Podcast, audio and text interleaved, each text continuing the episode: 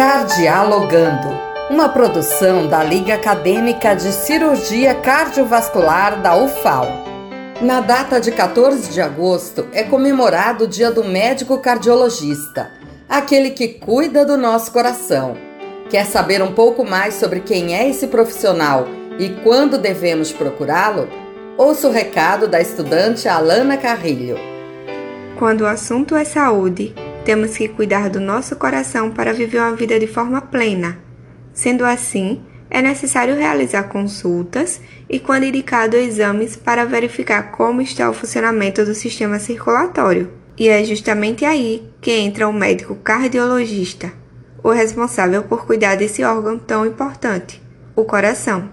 O cardiologista cuida da saúde do coração, sendo ele responsável pela consulta, diagnóstico e tratamento de doenças e alterações ligadas ao sistema cardiovascular.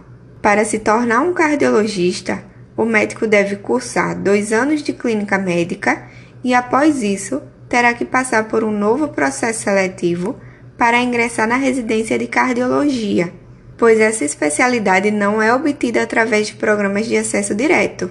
Nos últimos tempos, a área evoluiu bastante e o médico cardiologista tem diversas áreas de atuação, como a cardiologia pediátrica, responsável por acompanhar a saúde cardiovascular desde o período gestacional até o fim da adolescência, a ecocardiografia, responsável pela realização do ecocardiograma, exame que necessita de um profissional com formação específica para realizá-lo, e a hemodinâmica, que é focada em procedimentos que utilizam aparelhos de imagem para tratamentos ou exames minimamente invasivos, como o cateterismo, já abordado em nosso programa, por exemplo.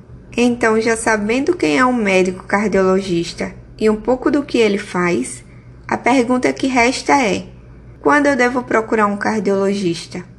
Bom, existem algumas situações que podem indicar essa necessidade, por exemplo, na presença de alguns sintomas, como a falta de ar ao realizar atividades do seu dia a dia ou mesmo quando estiver descansando, dor no peito, desmaios, inchaço nas pernas ou pés, principalmente à noite, batimentos cardíacos acelerados ou fora do ritmo.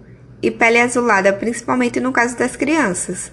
E mesmo sem esses sintomas, a ida ao cardiologista pode ser necessária em momentos como pré-operatório, avaliação física para a prática de esportes e também para a prevenção e acompanhamento de doenças, como a pressão alta, diabetes, obesidade e colesterol alto, infarto, AVC, dentre outras, principalmente se houver histórico dessas doenças na família.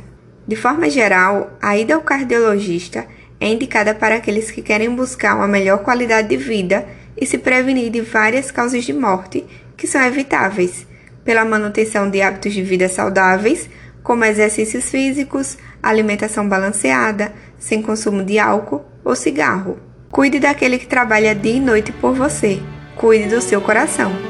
Você ouviu Cardialogando, uma produção da Liga Acadêmica de Cirurgia Cardiovascular da UFAL.